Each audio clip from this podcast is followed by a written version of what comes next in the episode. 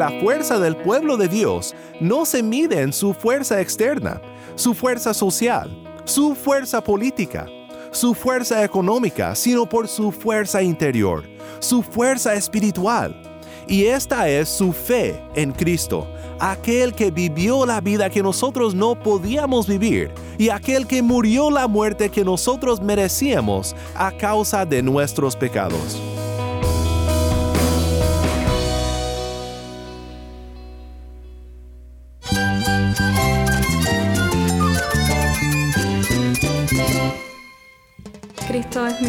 Cristo es el Rey del universo, es quien guía nuestras vidas. Él es grande y amoroso. Él es real. Solamente Jesucristo es nuestro Señor y Salvador.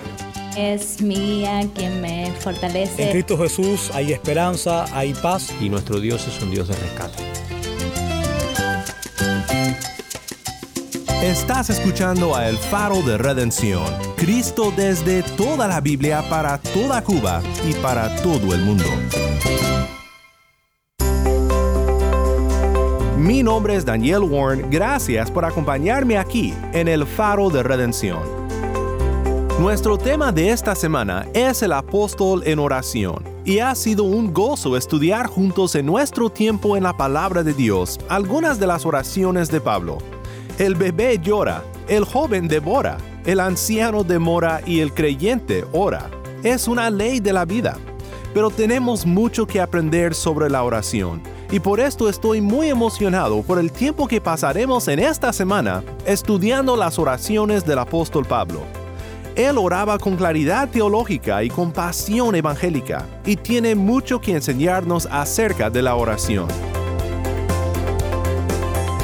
Hoy iremos a una oración de Pablo en Efesios capítulo 3, que nos ayudará mucho a considerar el amor de Dios para su pueblo, un amor casi imposible de describir, pero Pablo hace el intento, y después de hacerlo, va de oración a adoración.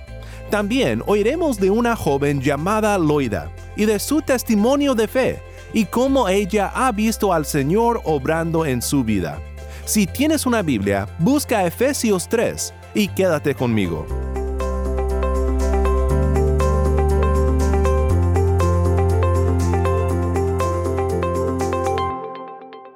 El faro de redención comienza con a una voz, esto es como tú, no hay Dios. Como tú no hay, como tú no existe,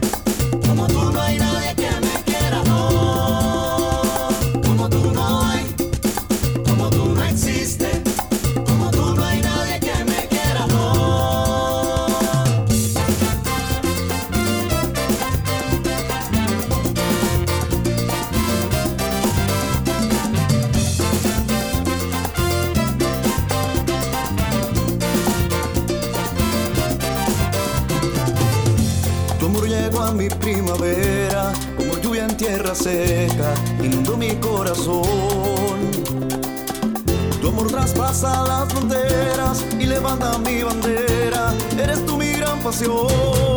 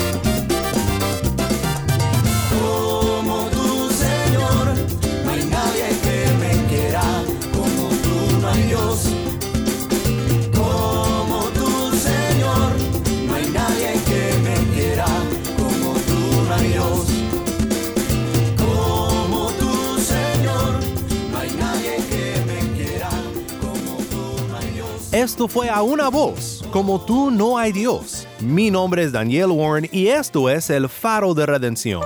Cristo desde toda la Biblia para toda Cuba y para todo el mundo.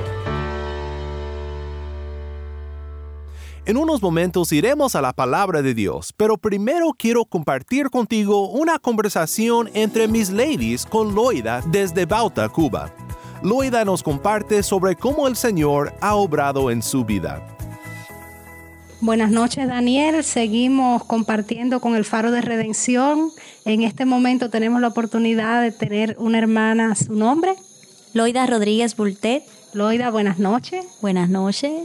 ¿Pudieras contarnos algo de tu testimonio, un momento de tu vida donde el Señor obró de una forma especial? Eh, doy gracias a Dios por la oportunidad que me da de servirle y esta oportunidad de estar aquí eh, contando parte de mi testimonio. Desde chiquitica Dios me llamó a servirle. Eh, hubo un tiempo que mm, tuve dudas, me creía incapaz, pero el Señor trató conmigo. Doy gracias a Dios como Moisés que puso palabra a Dios en mi boca. Llevo 15 años trabajando como misionera y una de las cosas que Dios me ha enseñado en este tiempo es que no es por mi propia fuerza, sino es por la fuerza de Dios de que podemos seguir adelante. Y el versículo que me ayuda es Josué 1.9, que dice, mira que te mando, que te esfuerces y seas valiente, no temas ni desmayes, porque Jehová tu Dios estará contigo donde quiera que vayas. Y ha sido un placer servirle al Señor. Tenemos dos niños eh, yo no podía tener hijos y Dios me regaló dos niños y aquí estoy, dispuesta a lo que Dios necesite de mí. Gracias, Loida. Si tuvieras delante jóvenes que no han conocido al Señor, ¿qué le dirías, Loida?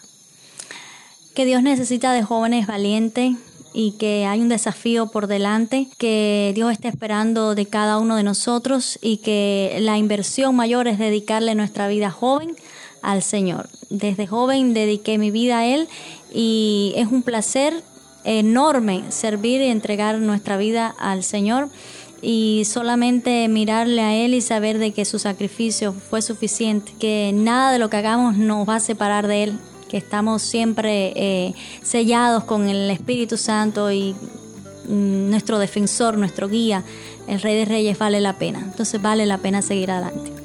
Gracias, Loida. Muchas gracias, Miss Ladies y Loida, por compartir este testimonio con nosotros aquí en El Faro.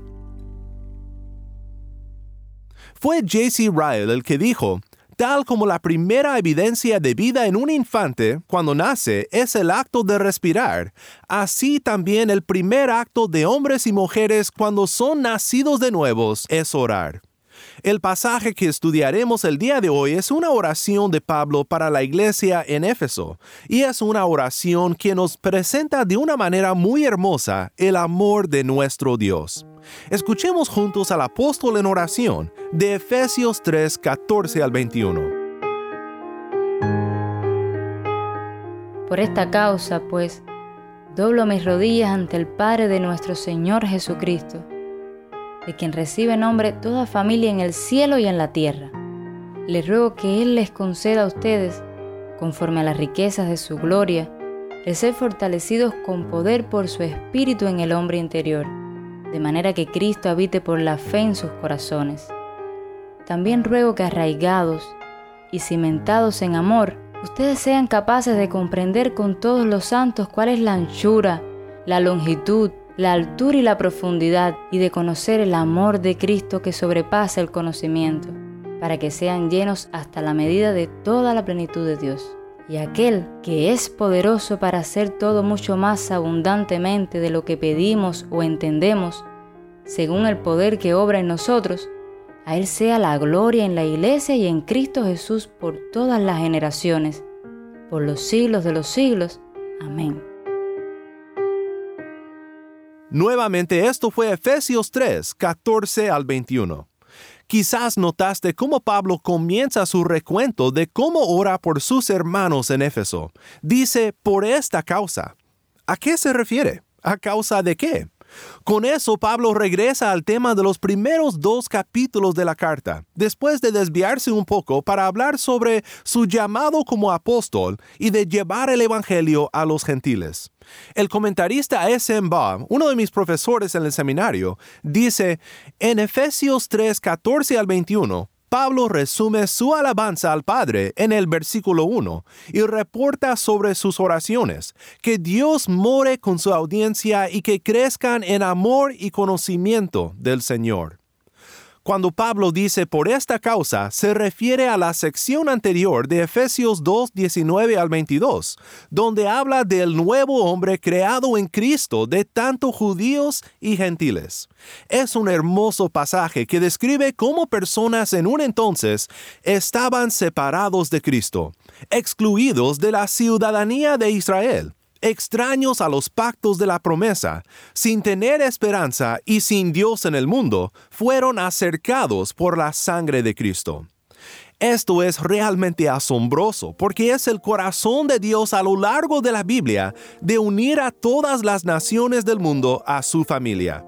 Efesios 2, el pasaje al cual Pablo se refiere cuando dice por esta causa, es un pasaje que revela el cumplimiento de la promesa de Dios a Abraham en Génesis 12:3. En ti serán benditas todas las familias de la tierra. Este es el amor de nuestro Dios, su amor hacia todas las naciones. Dios no reserva su amor para un solo pueblo, el pueblo de Israel, sino que su amor se derrama sobre toda la tierra, sobre todos aquellos que Él llama a sí mismo de todas las naciones de la tierra. Quiero explorar contigo tres puntos de este pasaje, pero antes, escuchemos de nuestro hermano Abel Luis una hermosa décima libre compuesta basada en este texto. Pablo da gracias a Dios por Cristo en los corazones, testimonia las razones del Evangelio que habló. De rodillas él pidió la plenitud y la altura para la nueva criatura de las riquezas en Cristo, del Espíritu que hizo ver la gloria de su anchura. Muchas gracias, Abel Luis, por compartir tus dones con nosotros. Quiero ver entonces tres cosas contigo de esta oración de Pablo. Primero, la persona a quien Pablo ora. Pablo dirige sus oraciones a Dios Padre. Dice, por esta causa pues, doblo mis rodillas ante el Padre de nuestro Señor Jesucristo, de quien recibe nombre toda familia en el cielo y en la tierra. ¿De quien recibe nombre? Esto tiene referencia a lo que dijimos sobre los comentarios de Pablo sobre el gran plan de Dios en unir en sí mismo, en su nombre, un nuevo hombre, creado de todas las familias de la tierra. Una vez más, comparto las palabras de mi profesor, que dice, el punto de Pablo en el versículo 15 es que la familia, una sola y nueva, constituida en Cristo de toda nación, tanto judíos como gentiles, en la tierra y en el cielo, todos tienen su más significante paternidad y entonces su unidad como familia de un solo Dios y Padre de todos, que está sobre todos, por todos y en todos. No existe distinción de tribu, pueblo o familia según la carne para aquellos que están en Cristo Jesús. Como se ha dicho, hay solo una familia que debemos de considerar tanto en el cielo como en la tierra, tanto entre ángeles como entre los hombres, si pertenecemos al cuerpo de Cristo, porque fuera de él solo hay dispersión. Así que podemos decir que Pablo ora a Dios Padre, de cuyo nombre recibe entrada la familia de Dios toda nación, tribu y lengua. Es muy emocionante considerar esto. Todo aquel que dobla las rodillas delante del Padre en todo el mundo forma parte de la familia de Dios, de la familia de la fe.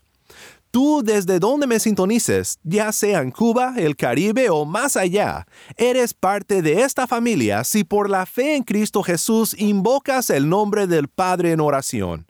Es maravilloso pensar en cómo formamos parte de un pueblo de Dios global. No estamos solos y no somos los únicos que doblamos las rodillas delante de Dios. En toda la tierra hay hombres y mujeres que también como nosotros doblan sus rodillas delante del trono de la gracia. Pues esta es la persona a quien Pablo ora, pero quiero que veas también las peticiones que Pablo ora. Son dos peticiones principales. Primero, Pablo ora por fortalecimiento por el Espíritu. Pablo dice, le ruego que Él les conceda a ustedes, conforme a las riquezas de su gloria, el ser fortalecidos con poder por su Espíritu en el hombre interior, de manera que Cristo habite por la fe en sus corazones.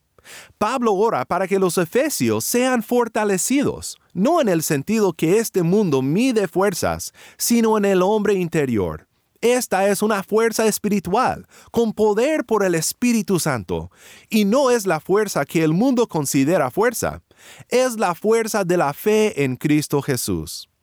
Tal vez tú me acompañas y crees que los que siguen a Cristo son unos locos y unos débiles, y si es así, es porque la fuerza del pueblo de Dios no se mide en su fuerza externa, su fuerza social, su fuerza política, su fuerza económica, sino por su fuerza interior, su fuerza espiritual.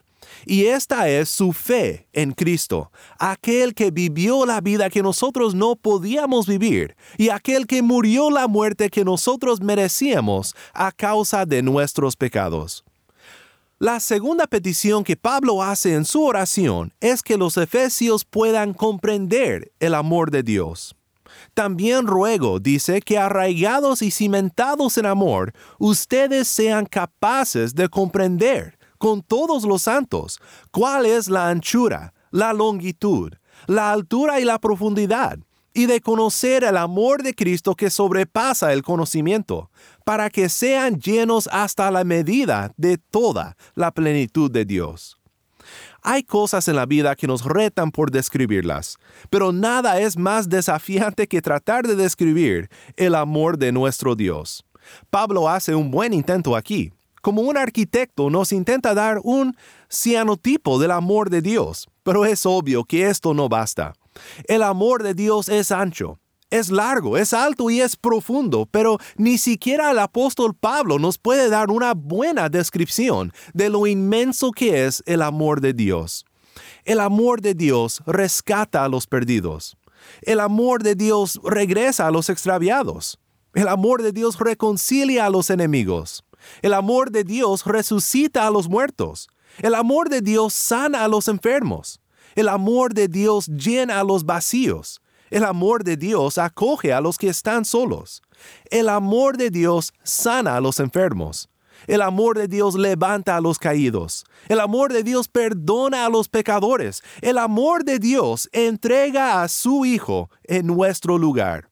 Ancho, largo, alto y profundo es el amor redentor de nuestro Dios.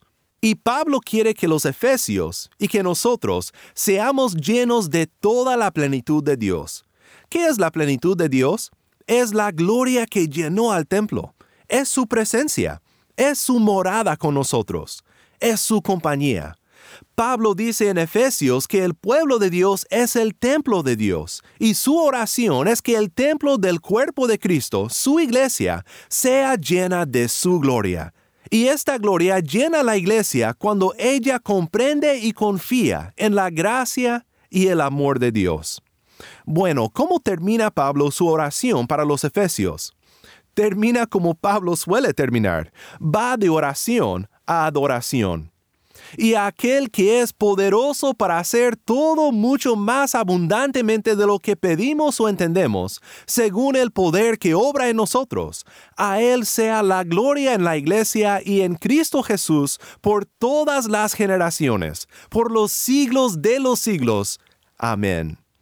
Esta es la base de Pablo en todas sus oraciones y debe de ser nuestra base al levantar nuestras peticiones a Dios. Algo que suele decir la cultura afroamericana como alabanza a Dios por oraciones contestadas y peticiones concedidas es ¿acaso no lo hará? ¿Acaso Dios no lo hará?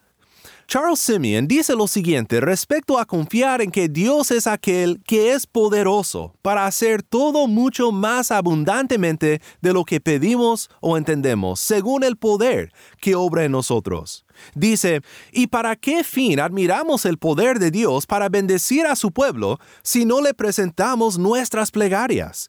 En vano confesamos que Él es capaz de contestar y de exceder para perdonar y de exceder a nuestras peticiones, si no le llevamos nuestros pecados para perdonar y nuestras necesidades para suplir. Si creemos que Él puede llenar nuestras bocas, no podemos más que abrir la boca grande. El herido fue por mi rebelión y sobre él el castigo llevó de nuestro dolor.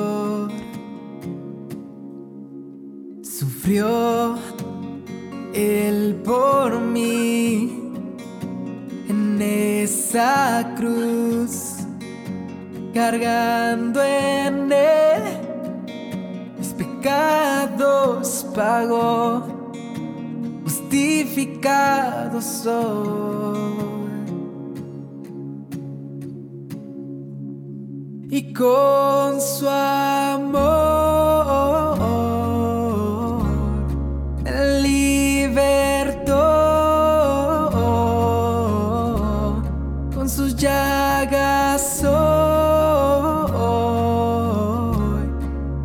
jurado yo.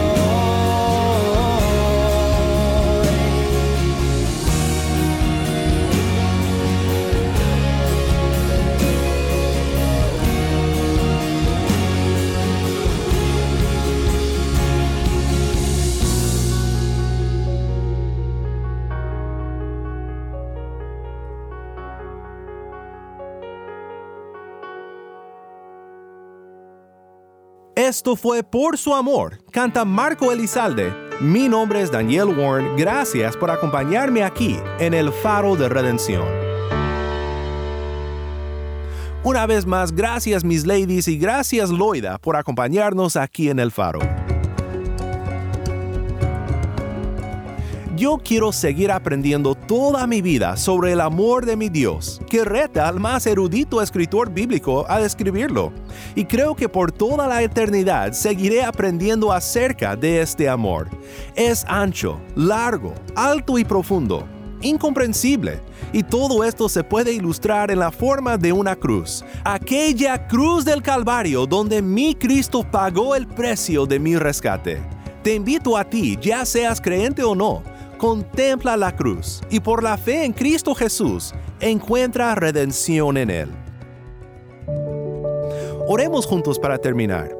Padre Celestial, venimos ante ti con el profundo reconocimiento de que somos pecadores, pero que tú nos amas, porque por la fe en Cristo Jesús has puesto tu nombre sobre nosotros. De donde quiera que somos, como quiera que somos, somos tuyos, somos tu familia si por fe nos hemos aferrado a Cristo como nuestro Redentor perdona nuestros pecados, límpianos y renuévanos. Haznos dignos siervos de la gracia que nos has mostrado en Cristo Jesús.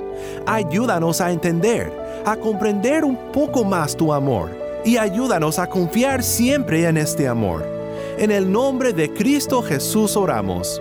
Amén.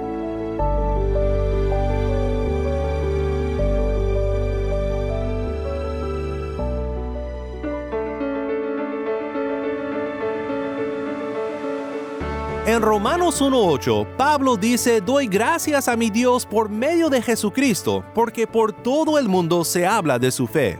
Aquí en el faro es nuestro gozo compartir con el mundo lo que nuestro Dios está haciendo en su pueblo cubano. Nuestro deseo es que este programa sea un obsequio de amor para la iglesia cubana. Si estás en sintonía fuera de Cuba, te pido que por favor consideres hacer un donativo a la obra de este ministerio apoyado por el oyente.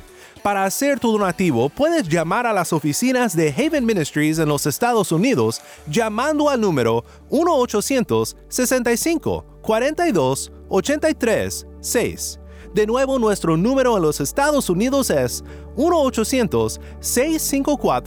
1-800-654-2836 o puedes visitarnos en nuestra página web elfaroderedención.org.